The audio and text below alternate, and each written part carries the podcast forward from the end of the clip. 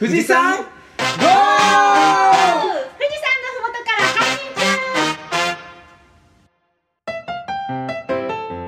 やっちゃんの農場キッチン。イエイ。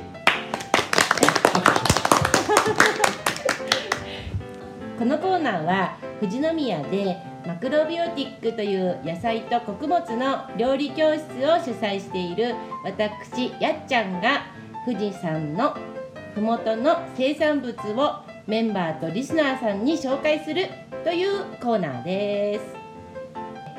今日ですねご紹介するのはあの先日のふつおたでいただいたあのこれからネギが美味しくなるよそんなお料理なんか教えてくれませんかっていうちょっと質問をいただいた麦ちゃんのネギを使ってちょっと作ってきてみました。お麦ちゃんのねはいえーとですねまずえっとネギをあの刻んだネギをソースにししたした、えっと、ネギソースみたいなものを作って、うんうんうんそれにあの、えっと、エリンギあのエリンギを炒めたのをあえてるんですよ。よやちゃん料理名は？え、え料理名？それ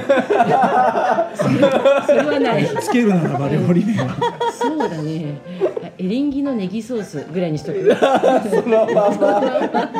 え？エリンギのネギソースが今この赤いカップに紙カップに入ってるやつがそうだよね、そうそうそうそあう。で、あの同じソースでうん。イカ、イカもちょっとあえてみた。シーフードが美味しそうだなと思って、うん。なんかキノコってちょっとシーフードと似てない？ー似てる。アヒージョとかも一緒に入るしね。そうそうそう、ちょっと似てるから、うんどっちが美味しいかなと思って両方作ってみました。うんうんうん。でもう一品はあったかいものでこれ超簡単なんだけど、うん。油揚げをあの一辺をこう開いてそこにこう刻んだネギを、ね投入、んパンパンになるまであ投入。その前にそのネギの中にうん。ちょっとチーズ、シュレッドチーズを入れてね。胡椒をババッと入れて、うん。それをこう投入パンパンになるまで投入してそして今ここのあの H の村さんのキッチンでジュッと焼かせてもらいました、うんうんうんえー、食べていい？もちろんです。よしどうぞ。行ってみよはい。じゃあいただきいただきます。ますうと皆さんが食べ始めてるところで、えー引き続きゲストの大ちゃんとうん準レギュのみーちゃんに来てもらってます。よろしくお願いします。お願いします。よし行ってみよう。見た目は本当に油揚げの中に入ってる感じとなんて言うんだろう。ソース的にはネギのソース。などんなピザの上に乗ってるあの緑のソースは何あれはえっとちょっと似てるね。あジェノベーゼジェノベーゼソソースで。ジェノベーゼソース風だよね、あれとはまた違うね。あれとはえっとあの中華だしの素とか入っててちょっとなんかこう中華風のあの味付けみたいな雰囲気で油の量も多いし、うん。もっとドロドロしてるの、うーん。そう。うん。麦ちゃんどれ食べた？キノコのやつを食べました。おおどう？なんなんかなんだろう。まとまってない初の食食レポ失敗。なんだろう。ななんこれイカだよね。それイカ。イカちょっとね塩が効いちゃったかも。ちょっとしょっぱかった。ごめん。ちょっとイカ食べていいですか？でもイカと塩合いますもんね。でもなんかね塩効かせすぎちゃった状態へうん私キノコの方が好き。ああ、例えるなら何、何かみんなが食べてるものそう味の表現がえ、例難しい。えるなら？例えるならね。なんかすごいうん。あの色が鮮やかでソースの方はネギネギしいのかなって思ったらすごいソースがなんだろう。すごいささサラサしてるっていうかあああっさり系、うん。下食あ舌触りが、うん。俺匂いはね、ん。あの水炊きのうんつみれ？つみれの匂いに似てるかなって。ポン酢つける前のつみれ。このあのえっと、ん。イカの方はね。イカのネなんかギソースは、うん。美味しい。パッと見たらなんか見た目はあのバジルソースみたいうん。な、あそうそうそうそう。俺さっきそれ言いたかったやるなみーちゃん。ネギネギネギのジェノベーゼソースとはまたちょっと違うってあことだそうちょっと似てるんだけど、あの松の実とか、うんあのそういうの入ってなくって、オリーブオイルじゃなくって、あのごま油とかうんで作ってるの。だから中そう。華なんかそう。そう思った。なんかネギあのピザのピザの方はうん。なんかちょっと洋風っぽかったけどこっちはなんか和風っぽいなとうん、思って。和風っぽいの。うんうん。ちょっとなんか、香ばしい感じが。うん、そうごま油でね、あの素材も炒めてあるっていうのもあるし、うんそなんかすごいイカと合うなって思いました。うよかった。ネギのうん、なんだろう辛みとか全然ないねえ生なのね。ね。え生の。え生なの？これ。生なの。私生のネギネギ本当に食べれないかったんだけど 食べれてる。食べれてる？よかった。そうだ食べれこれ言ってたよねそう。ネギいっちゃんネ苦手でギ嫌いって言ってたんだよね。そうえっちゃんネギねあんまり苦手って言ってましたようん。ちっねちゃい頃から克服できなかったけど、うんだってこれ正直、ん。あのなんだっけさっきみーちゃんが言ったソースなんだっけ、うん。ジェノベーゼ。ジェノメーゼのさソースですって言われて出されても、うん。わかんないよねネギかどうかって、うん、本当に？えわかるでしょ？わかるでしょ。それはわかるんじゃない？最初これだけかネギの甘みがすごい。うん。で後からふわっとすごいネギの香り。優しく香ってすごいそれやっぱネギがね美味しいからなんだよね。嫌な香りじゃなんかそうなの。ね、うん。そそうネギの嫌な部分がそう何もない。そうだから食べれる。そうん。うん。うすごい麦大ちゃん的にお店で出すとしたらうん。この H の村で出すとしたらどっち出したい？キノコとシーフード。いやでもうち的にはやっぱキノコがうちっぽいかなっていう感じ。いいよね。本当になんかイカだ焼くだけ焼いてその上にちょっと垂らして提供うんっていう形取ったら面白いかなって、あー確かに。フランスパンの上とかにのしてサクっていってもうまいんですアヒージョ的な感覚美味でしいそれ。おしゃれだしね。うん。おしゃれだね。チーズも合うかな。チーズも合うかな。でもネギとチーズは結構相性がいいんだよね。うん。前ピザでやった時に思ったけど、こっちも食べてみてみんな。よしじゃあ油揚げの方行ってみましょう、ネギってねうん。油と相性いいんですよ。うん。そうなの？そう。この前俺青空ピッツァ今度ゲストで来てもらうと思うけど青空ピッツァの大塚さんのとこで。偶然行ったんですって。そう。でたよね。あそうそうそう。そうそうそうう。んうんうんであのしらすーと。そうしらすと九条ネギのピザって書いてあるからうんうんうん「ネギどっから仕入れてますか?」なんて言ったらうん「麦ちゃんとこです」なんてなっておーってなって。そうなんだ、ね。そこですごい話が盛り上がってそう知らなくててやっぱねあのピザすごい美味しいじゃないいろんなネギを使ったけどうんもう麦ちゃんとこのネギじゃないとやっぱダメだって言ってた。うん、本当本当本当これお手地抜きで。うちの娘なん。てニジマスのピザとうん。ネギピザあったけど、ニジマス一口も食わねえネギとしらすの方ばっかバカバカバカバカ食べてでもねあのネギのピザね、うん。なん。かネギちゃん。と味効いてて美味しかったですよねどういっちゃう？あいっちゃん美味しい。こんなにネギ食べれると思わなかった自分が。すごい。すごい。すごい。そん。なシャキシャキだね。ネギすごい入ってるからこれ。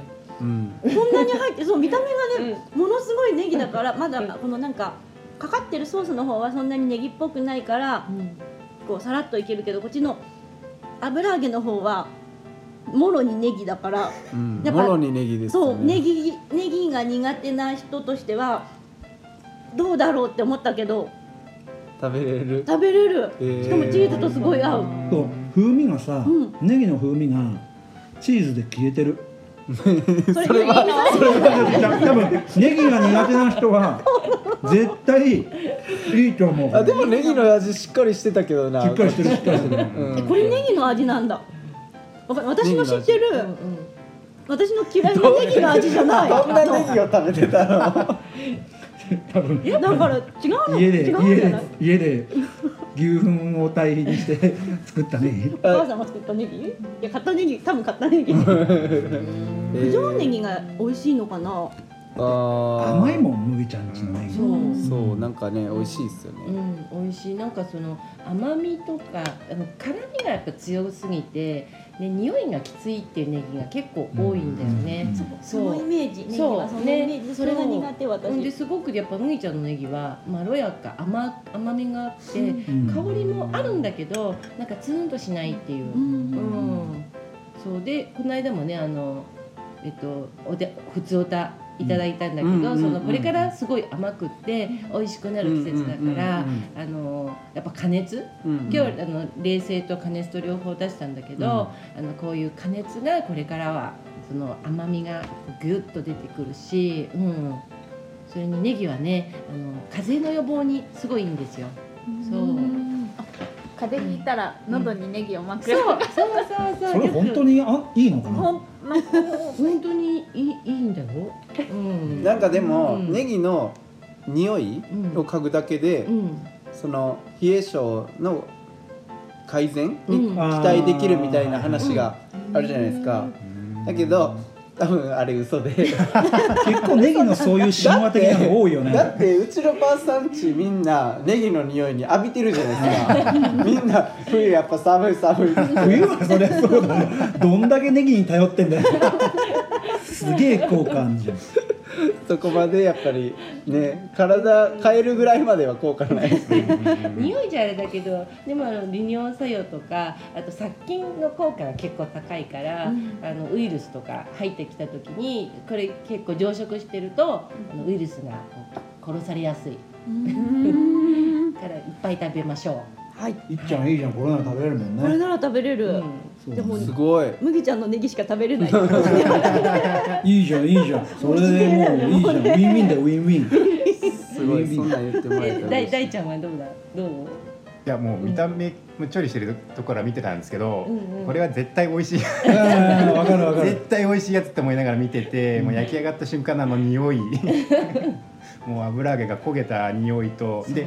口に入れた瞬間のうん。こうネギの甘みの香りがもう口の中に広がってっていう。あすごいなんか。うまい。うまい。すごいうまい。やっぱキッチンやってるだけあるわ。さすがプロ。で今日皆さんこれなんだ？ハーブ塩？お。胡椒？これ誰が作ったハーブソルトかわかりますか？A ちゃん？そう。シカヘデケロのうん。A ちゃんのコンセファームのハーブソルトをフォーミートフォートマトフォー？フィッシュの3種類をえ注文して持ってきました。すごい。えこれ何？フォーフィッシュっていうのは魚用魚に用途別に違うんだ。でシカヘデケロの A ちゃんがへ61回のねシカヘデケロ61回でうん。あの僕らのねポッドキャストの名前を考えてくれたんですよともちゃんと。だからなんか俺ねメッセージだけじゃあれだからなんかしたいなと思って、うん。あのやっちゃんのコーナー第1回で僕は絶対持ってこようと思って注文して持ってきました。なのでじゃあ、うんうんうん。えー食レポがうまい大ちゃん、フィッシュトマトミートがあります、どれつけて食べてみたい？トマト？トマト？サラダよサラダ用ってことだよね。あでまずあの手にのせて舐めてみて、うんどんな感じか伝えてもらって、はいはい。その後あの油揚げのネギのやつにかけてもらって、はい。さっきの食べたのとどんどんな感じかをやりたいと思います大ちゃんトマト。ミートフィッシュどれがいいですか？ーでも油揚げに乗っけるんだったら、やっぱミートかなっていう。おおじゃあ肉用を大ちゃんに任せます、うん。じゃあ準備しといてください。えっ、とやっちゃん。トマトオアフィッシよしじゃあトマト。ュおトマト。あと4人。やりたい人。じゃあ俺やろう もうねこれ責任重大。ですそう伝える方がね。そうだよね。これから食レポをレベルアップ。あすげえいい匂い。すごいいい匂い。そう。開けただけで全然違うわ。あわすすごいいい匂い。何これ？違うのかな全部で全部違うのかな？嗅ぎたい 嗅ぎたい。嗅ぎたい嗅ぎたい。あ違う違う違う。やっちゃん舐めた。やっちゃん何舐めた？違う。全然違う。やっちゃんどんな感じ？トマト舐めて ちょっとちょっとぐちゃぐちゃしすぎぐちゃぐちゃ。しすぎどれがどれだか分からない。ハーブソルトがやっちゃんトマト舐めてどんな感じか皆さんにお伝えして。すごいアミノ酸が。うまみ成分ってこと？うんなんだろう。何か入ってないよね。アミノ酸が？入ってないよね。わかんない。よなんだろう。だってこれあのだから A ちゃん言ってたけど岩塩が一番に来るんだよね。イタリア産の岩塩の原材料を見ると。えー、なんかね。で次がバジルとかすっごい。すごいこの香り。うん。なんかね何そこのえーことだわってないとこだふわとーっていう。うんうんうん。ニンニクが一番最初に来たりとかするんだってね。あー。だけどこれえちょっと岩塩が舐めたい一番トップに来てるから飲めればいいじゃん飲めな飲めな。もう舐めちゃった。私トマトがやっちゃうんだね。うんうん大ちゃんじゃあかけて食べてみて、はい。あえーミートこれ。これはい。じゃすごい。かける量はお任せしますよ、あはい。やじじゃあその間に麦ちゃんフィッシュを舐めた感じ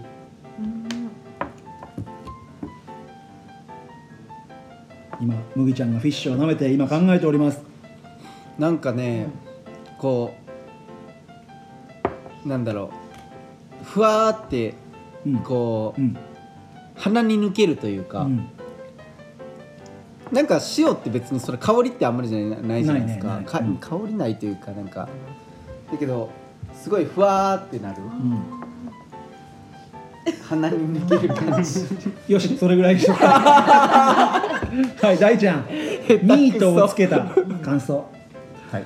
えーっとさっき、まあ、食べた感じだとやっぱりこうシンプルな油揚げと、まあ、ネギとチーズっていう、えーっと B 級感があるこう 美味しい食べ物なんですけど、うんうん。このハーブ塩をかけることによってなんかそのランクが一個上がったというか。おしゃれになってる。もうちょっとなんかおしゃれな感じのオシャンティーな 食べ物になった。へって感じですね。ねネギとネギの香りとそれにあとハーブのこうなんだろうな。お上品な 香りが加わってなんだろう。とても美味しい。うん。ー なんかちょっと形というかこう見せ方変えれば本当にフランス料理の一皿みたいになりそうですなるね。うん。なるなるやっちゃんトマトつけた感じどう、うん。なんかちょっと他との比較はできないけどこれすごくこうなんか野生味のあるなんか私結構このハーブソルトって結構使うんですよ。だだけどこれはすごいなんか野生味がすごいなんて言うんだろうワイルドな感じでなんかこうい生きてる香りがこうツーンとくるツーンとくるっていうかなんかなんかもうちょっとマイルドな感じがする。他のうん。ハーブソルトは、うんうんすごいなんかしっかりハーブが効いてるとそうあそう。フレッシュな感じがすごく、くする、うん。僕はねフィッシュの方つけてみたんだけど、うん。正直ねごめんなさい。あの A ちゃんに申し訳ないけども3種類使ったはいいけどやっぱハーブの強さがチーズがさっきまで先に来てたんだけど先にハーブが来る、上にかけてあるから。でね塩っ気がそんなに、うん。ハーブソルトねソルトが入ってるけど塩っ気がそんなに強くなく、うん。先にハーブの香りが来てしょっぱみっていうのかな。順番的に言うと。うん。味よりも風味がすって先に来る。からやっぱおしゃれになってるよね。そうそんな感じです。ちょっとかけただけだけどね。すごいなんか味に深みが出る、うん。ああなるほど。うん。いろんななんか味と香りがして深みが出る、浅いようで深いようでやっぱり浅い浅かったな今間が間がだいぶあったのに最後は浅い誰でも言えることをあたかもなんかすごいことやってるかのようにやるわやっぱ。いやこれでちょっとあの A ちゃんともちゃんみぽりんのシカヘデケロに少しでも恩返しになったらなと思って、今後もだからやっちゃんのコーナーの時に僕は常にこれを持ってくるのでえっとなんか乱用するとよくないじゃんね。こうそう。今日3つ使って。あの乱用って言葉はね。今のとこカットだ。あのなんかな。3つあるのに3つ使うってうん。なんかちょっと良くないから今日はこれ使ってみたいみたいなやっちゃんからの提案があって、うん。今日はミートを使ってみようと。か今日はフィッシュでとか料理に合わせてこれのマッチングもやっていければ面白いかいないね、う思って、ん、今日持ってきました。素敵でした。すごい。美味しかった。そしてもう一個。第2弾。私の勤めている会社で取れる四つ溝柿を今日は持ってきました。でこの四つ溝柿がみんなあの二酸化炭素炭酸ガスで抜いた四つ溝食べたことある？渋抜きしたやつそう渋柿を日に干したり干し柿にしたりさ、ん焼酎で抜いたりするじゃん。ね、じゃなくて二酸あ炭酸ガスで抜くんだよ。炭酸ガスで渋を抜くの。そんなえ入れとくってこと？炭酸ガスとかねあの密封してうん。周りに水入れて水で空気が逃げないようにしてあのガス注入そうガス注入して抜くの。俺初めて食べて、みんな食べてみてくださいどうぞ、えー。この前いただいたやつですよね。そうそうそうそう麦ちゃんにやって。そう美味しかった。いただきます。俺甘柿でもね硬いのじゃないとダメなの。うん。だからこれ正直硬さあるでしょ。美味しい、2日間ぐらい炭酸ガスに入れるだけでうんよくて。うん。みんな美味しいしか言ってないからちょっと 食レポ食レポ。なんか焼酎とかでうん。渋抜きした柿ってちょっと臭みがあってあんま好きじゃなかったんだけどうん。それの臭みがない臭みバージ全然ョンってないいう感じ。普通の甘柿みたい。そう。俺甘柿より甘さがなんかしつこくなくていいなうん。そうさっぱりした甘さっぱりしてる。うんみんな一つ食べたからもう口の中に柿が入りすぎて喋れないっていう状況で俺は誰に振ればいいんだろうって今見渡したんだけど 誰も喋れる状況にないっていうね。大ちゃんどう？いやこれもともと渋柿ってことですよね。2日間ぐらい炭酸ガスえー、全然全然渋柿っていうこう痕跡が残ってない。ああえぐみもないでしょ？全然ないです、ね。甘柿だよって出されて全然普通にあ甘柿だっつって食べれる柿そうだ通常のコンテナで20箱ぐらい1日に取るんだよ。でそれを一気に炭酸ガスのところでやっちゃうから手間も楽で。で今もう4回ぐらい20箱やったんだけどあと倍ぐらいまだ柿があるさ。でうちは今それを収穫して出荷してる。状況なので。またあの直売所でもやってるしスーパーにも出してるからぜひ買ってもらえたらななんていうふうに思って宣伝で持ってきました。はいえちゃんいいですか？です。はい。コーナーは？はい。じゃあ。じゃあ ごちそうさまでした。皆さんねごちそうさまでした。ごちそうさまでした。ありがとう。ありがとうございます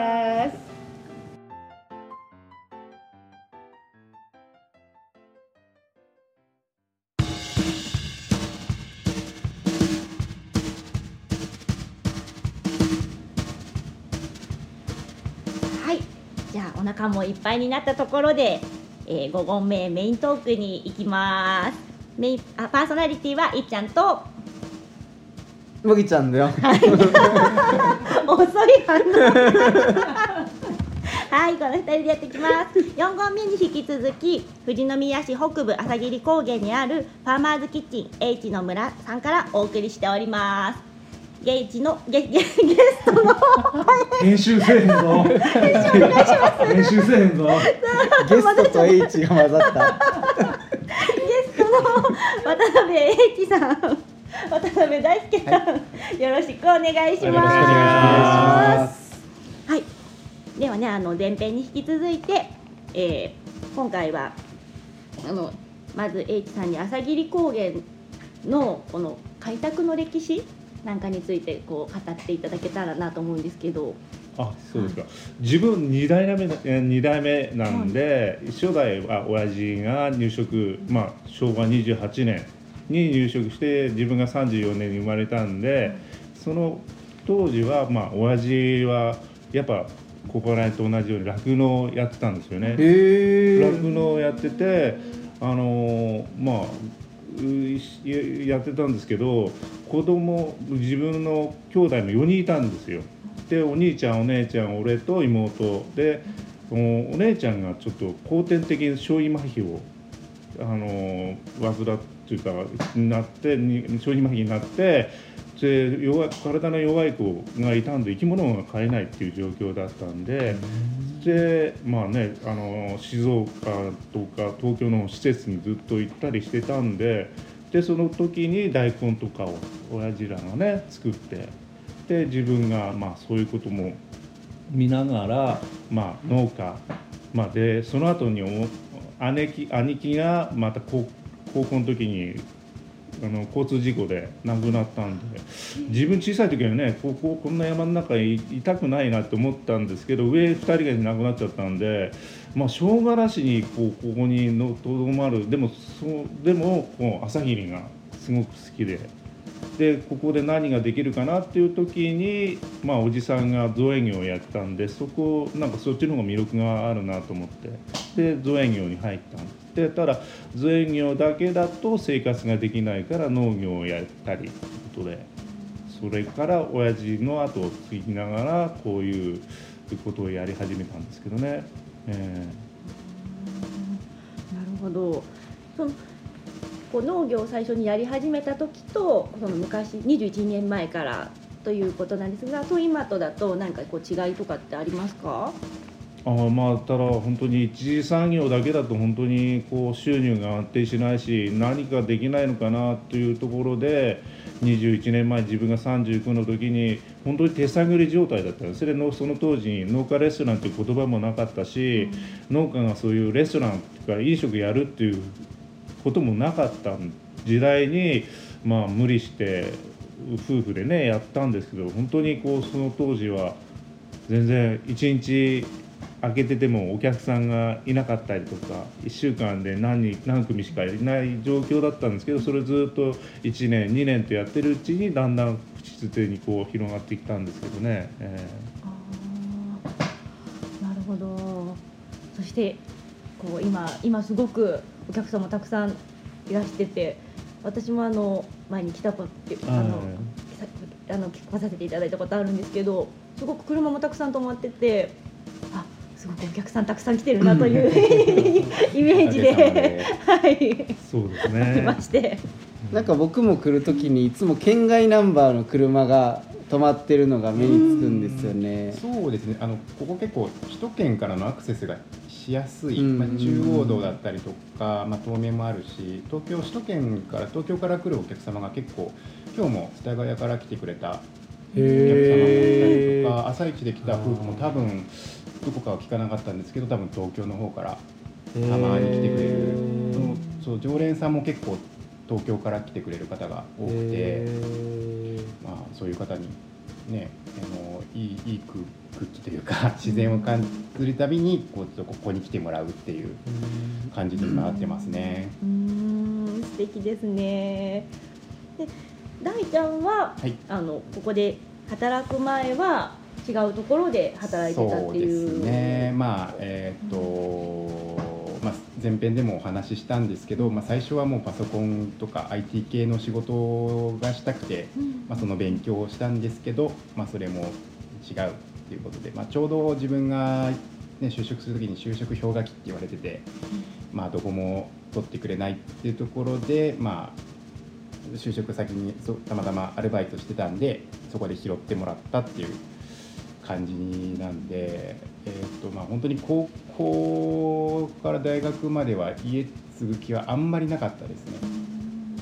そこまでは、うん、まあパソコン系の仕事で、まあ、どっか東京とか そっちの方に行って、えー、と食べていけたらなっていうのは思ってたんですけど、なんで就職してからまあえっ、と他のねあの空気吸って、えー、と実家の方に戻ってくるっていう感じではいました。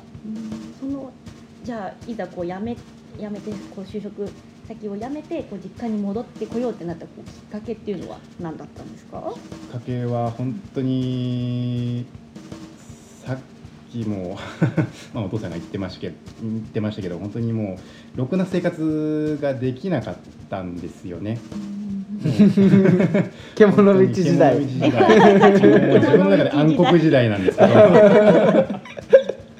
本当にもう何にもやる気が起きなかった。今みたいにね将来何したいとかもう本当に目の前の仕事をすることで精一杯、もうゆもうもう明後日明日のことだけでも精一杯で1年後2年後10年後なんてことなんで全然、まあ、考えられない感じでもう本当にまあ多分まあい、もう一歩進んでたらまあうつとかそういうぐらいになってたんじゃないかなっていうところで、まあ、お父さんに無理やり引っ張られて助けてもらったっていう感じですね。うーん。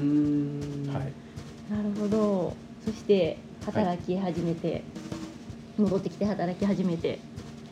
そうですね、まあ、戻ってきた時も、まあ、ふわっと、まあ、もうちょっとここが有名になればいいな程度だったんですけど、まあ、最近、えーとまあ、余裕ができたというか、えーとまあ、いろんな人と出会って、まあ、自分もこういうことができる。あの周りの人がこんなことしてるあんなことしてる。じ自分もできるんじゃないかなっていう気がしてきて、まあ一つ一つ、まあ、どんどんどんどん溢れて今やりたいことがいっぱい結構あるんですけど、ねまあ、それに向かって今後していきたいなっていうところです。うんそのやりたいことって 掘り下げて聞いてもいいですか、はい、えーっと まあテーマとしては、えーっと朝霧高原をもっと元気にするっていうテーマで、えーっと今後やっていきたいんですけど、まあ、まずはここ、えーっと H の村をもっと有名にする。まあえっと農業の可能性とか、えっと富士宮北部の可能性をもっとここで証明して、まあ、正直ここ、えっとね、人口もだいぶ減ってきちゃったりとか、えっと、小学校ももう今全校生徒人の小学校全校生徒今19人なんですね、へそんだけもうえ全校生徒が全校生徒が19 19ないなっちゃってて本当に今人口がいない。うん。子供がいない。っていう、まあ、住みたがらない場所になっちゃってるんですけど、まあえー、とここをもっとわ若い人とかが住みたいっていう場所にしていきたいなっていうもうちょっと思いがあって今動いててで周りに見返してみると意外と若い人いるんですよね。周り？ここもそう。同じ小学校。同じ小学校私たちはちょっとかぶってないんだけど妹とはかぶってる。みーちゃんとみはーちゃんと大ちゃんが被る。被ってる。そうそうそう。私はね多分大ちゃんの方がかなり年下だから多分全然。入れ替わりで入れ替わりなの。へそうそうそう。周り見てみると意外とこうね、同じ志というかえまあここでねうん。あの一生懸命頑張りたいっていう人が意外といるんで、うん。まあ、そういう人と一緒になって、えっとまあ、もっと朝霧高原をもっとす住み住みやすいというか、うん。お客さんっていうか観光客もいっぱい来てもらえるし、まあ、ここに住む人もたくさんいるっていう場所にしていきたいなっていううん。展望ではあります。やっぱりなんかその人が集まる場所はどうしてもこう仕事があるとか、こう職場産業とかがある場所だとやっぱ人は集まると思うから、なんかこう朝霧高原で何かこうねし仕事というかこう一つ産業が何かできればこうやっぱ人も集まるし観光客を呼ぶっていうのもありだけど、うんうんうん。やっぱそこに住む人がいてっていうのも魅力の一つかなと思うから何か産業がこうね確立すればうん。もっと元気な街になるのかなっていうふうにも思います。農業とか酪農のイメージあんまり今正直良くないと感じてるうんですよね。だってやりたくないですもんねうん若い人はね。若い人が正直そんなにね辛いイメージがあったりとか、うんね、朝から晩まで働いてもそんなに稼げないっていうイメージがあるんですけど本当になんか今本当に麦ちゃんと出会って農業の可能性をすごい感じてるんですよ。えー、嬉しい。もうもう麦ちゃんがもうなんだろう農業をもっとあのーね子供たちがなりたい職業にしたいっていう応援をここで証明してもう人を呼びたいとと思ってるんで酪農。まあ朝霧高原で仕事って言ったら酪農とか農業になってくるんででこの2つをまあ麦ちゃんが農業で、ね、いっちゃんとかがえっと酪農なんで。まあ、そこで証明してあのもっと人が呼び込めればなっていうのは思っています。意外と酪農をやりたいっていう人も多くてへえ。うち募集かけてても結構新卒の子来たりとかそう面接毎年20人以上したりへえ。そうだから本当に意外とやりたいっていう人はいっぱいいるからうまいことこうそれがね産業として結びついていくとね素敵になるなとそう思う、うん、思います。一緒に頑張りましょう。頑張りましょう この北部を。はい盛り上げて。盛り上げていきたい。本当にすごく素敵なところだから。もっと知ってもらいたい。うん。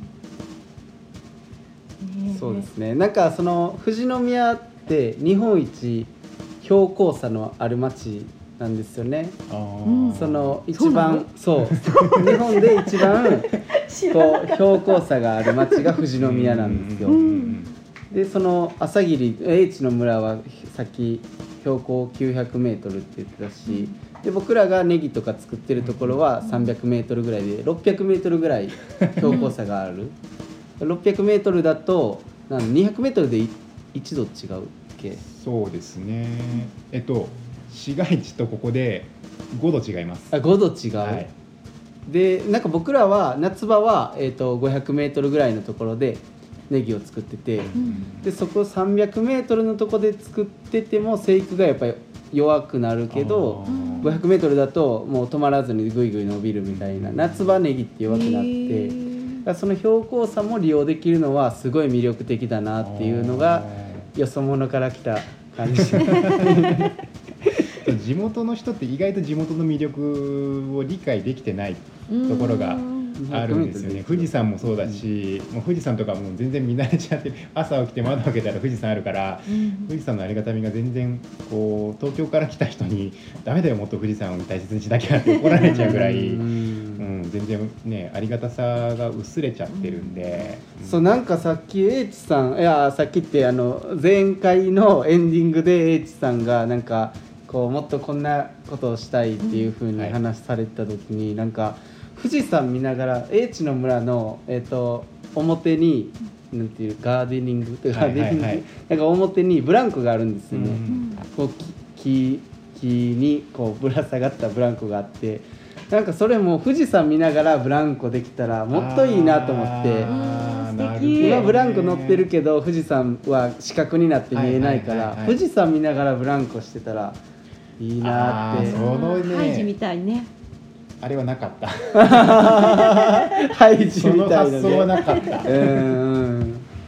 そうあのブランコはもううちの子供も来た時に取り合いになって、えー、そう結構子供がね、うん。ブランコだーっつって、そうあれいいですよね今なんか遊具でブランコが意外とないんですよね。なんか危ないっつって、へえそうだからね子供がすごい食いつく。うーん富士山見ながらのブランコもうーんいいと思う。設置したいと思います。ね。ぜひぜひよろしくお願いします。富士山を大切に。富士山大切に。本当に貴重な資源ですもんね、ねえ。ということでこんな風に夢を語っていただきまして朝霧がね、朝霧高原が富士宮の北部が、ね、元気になる活動をはい。されているということで、そうですね、うん。で大ちゃんの夢を語る場が今度あるんですよね、はい。告告知タイムありがとうございます。えっとまあ僕も、えー、と参加しているボン静岡ボンド塾、えー、と第7期の、えー、と卒業イベントが、えー、と12月7日の土曜日、えー、と午後1時半1時半から、まあ、会場が1時でしたっけ？1時ですかはい。ね、、1時から、えっと富士市の商工会議所、えー、4階で、えっと夢をテーマにというか、えっと夢をテーマにプレゼンテーションをさせていただくことに愛になったので、まあ、今日全然ちょっと緊張して 全然ねもう1割ぐらいしか喋れてないんでもうその場ではもう100%自分の全部をぶつける10分間にしたいと思ってて、でまあ4人プレゼンするんですけど僕と、えっと、麦ちゃんも、そう、はい。僕もね プレゼンさせていただくことになったので、はい、ぜひぜひぜひ。ぜひぜひ、あのー僕たちの夢を聞きに来てください。はい、はい、ということで皆さんぜひ聞きに行ってください。お願いします。5合目。はい。はい。メイントーク、えーゲストは富士宮市北部朝霧高原にあります。ファーマーズキッチン H の村さんから渡辺英一さんと渡辺大輔さん2人を2人からお話をお聞きしました。どうもありがとうございました。ありがとうございました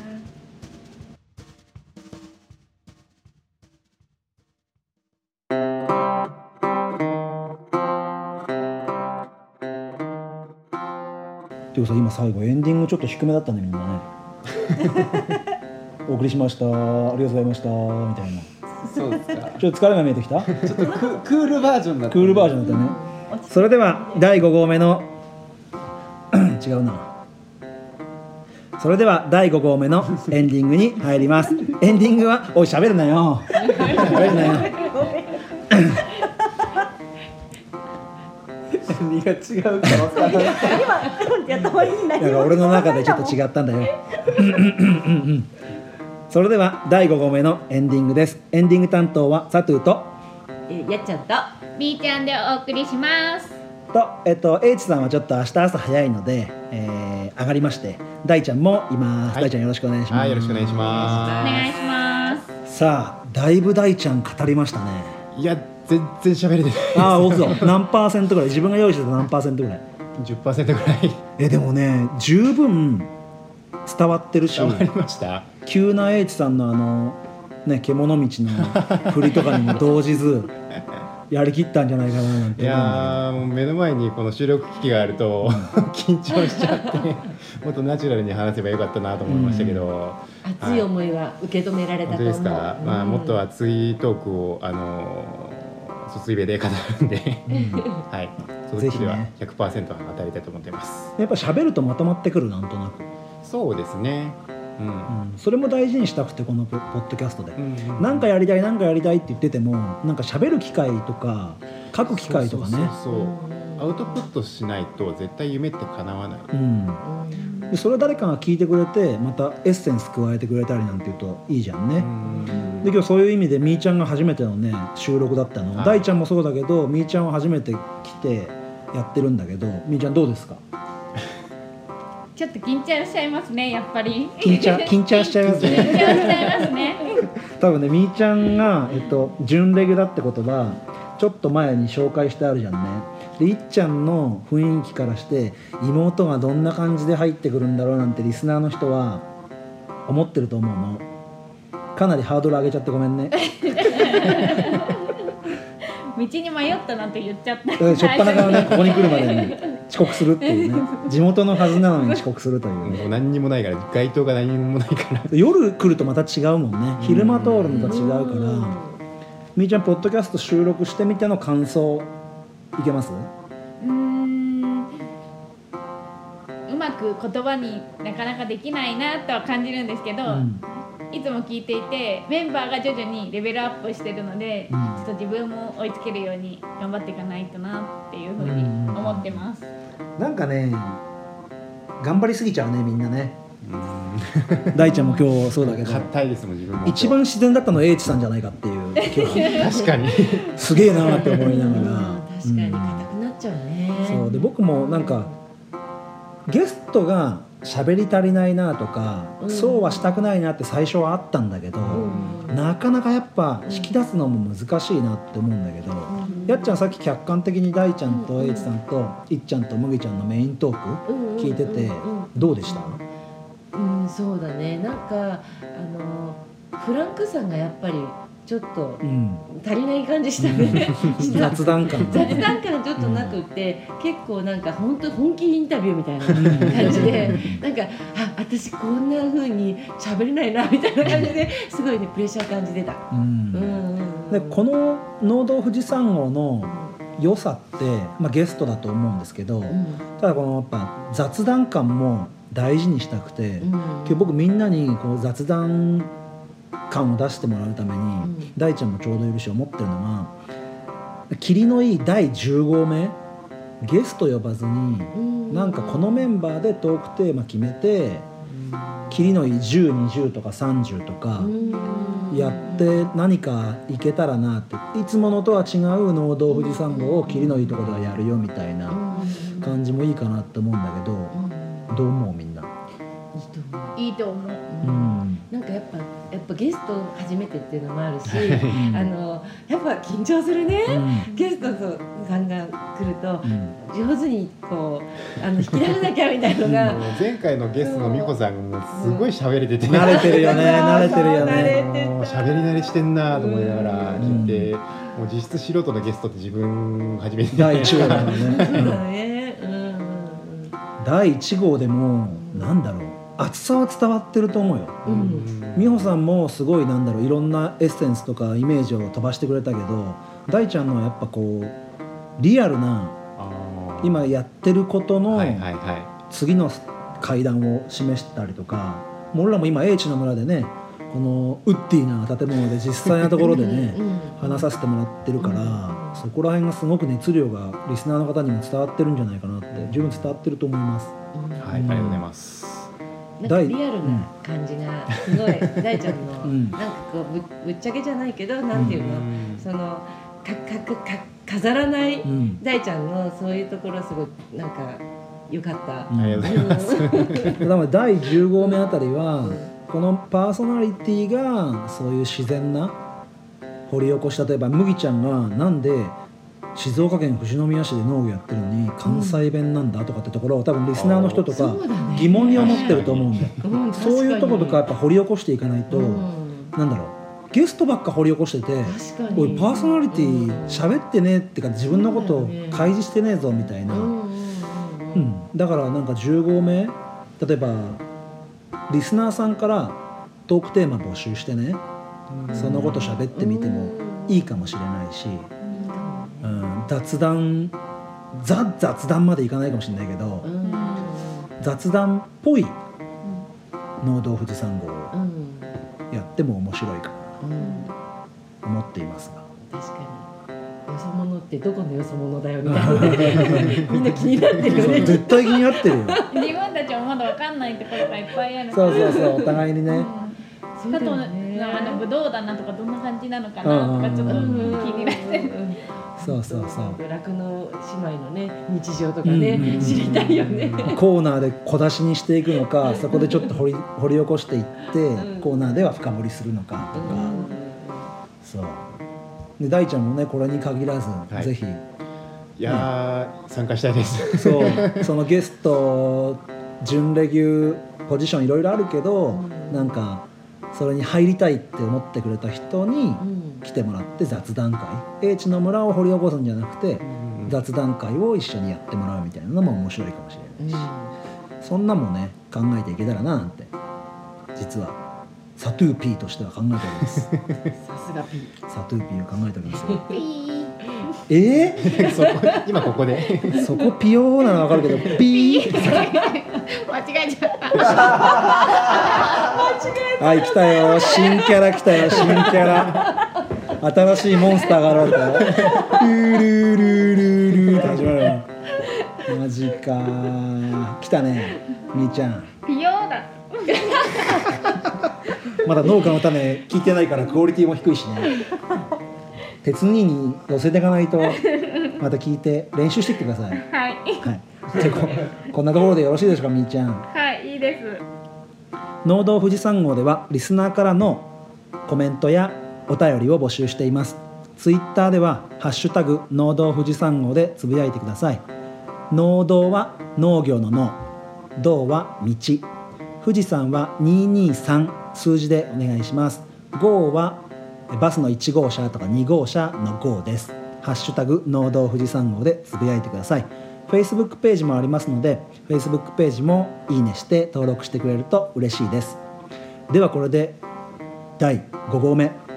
富士宮市北部朝霧高原にある英知の村から渡辺英知さん渡辺大輔さんをお招きしての5号目を終わりにしたいと思います。大ちゃんありがとうございました、はい、ありがとうございます。分かってねそれでは皆さんヘバラスヘバラピヨー。ピヨー。やりよったな